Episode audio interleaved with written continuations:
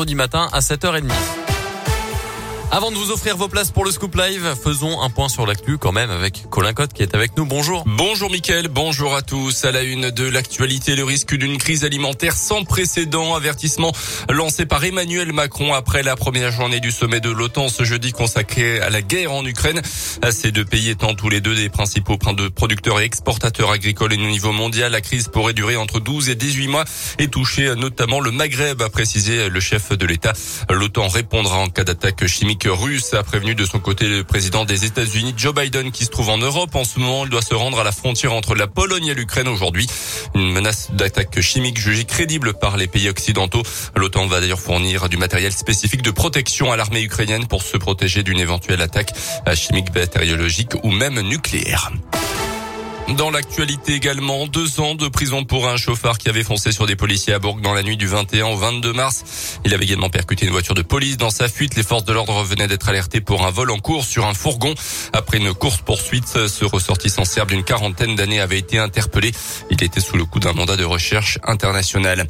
L'ouverture des inscriptions pour la fête de la musique à Bourg le 21 juin. Après deux ans perturbés par le Covid, évidemment, la fête de la musique retrouve sa forme classique cette année. La ville recherche donc des musiciens et des chanteurs pour les animations. Au programme des flâneries acoustiques entre midi et 2 et 7 podiums en centre-ville entre 18h et minuit.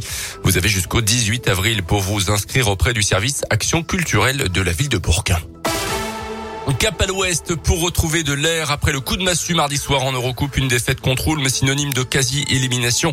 La jeu est à Trélazé ce week-end pour la Coupe de France. C'est près d'Angers. Mais ce déplacement dans l'ouest du pays ne veut surtout pas dire une promenade de santé. C'est un gros morceau du championnat que la va affronter en quart de finale. Monaco, vainqueur de l'Eurocoupe l'an dernier et actuel deuxième de l'élite. Mais les hommes de Laurent Leniam y vont avec ambition quand même, comme l'explique Hugo Benitez au micro Radio Scoop de Didier Berthet. On sait que ça va être un match très compliqué. Euh, on avait battu Monaco chez nous, on avait perdu, là-bas. Euh, là, on sait que ça va être un match différent, c'est notre compétition. Soit on gagne et on continue, soit on perd, on rentre à la maison. Donc, euh, à nous de tout donner samedi. Faut y croire. Hein. De toute façon, il nous reste trois matchs pour gagner la Coupe de France. Donc, euh, on aurait tort de ne pas y croire. On va tout donner pour. On se concentre sur nous et on va essayer de faire le meilleur match possible. Il nous reste deux, deux compétitions. notre objectif en Coupe de France, c'est d'aller le plus loin possible en championnat, gagner le plus de matchs possible pour aller en playoff. Monaco Gielborg, quart de finale de la Coupe de France est à Trélazé demain à 18h en cas de victoire.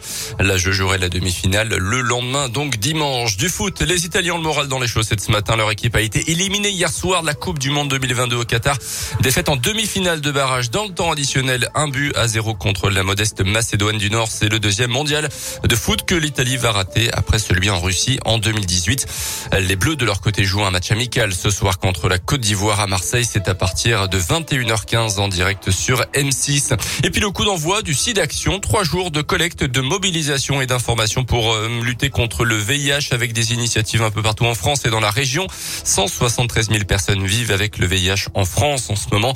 Les promesses de dons peuvent être faites par téléphone en appelant le 110 jusqu'au 7 avril ou directement sur le site sidaction.org.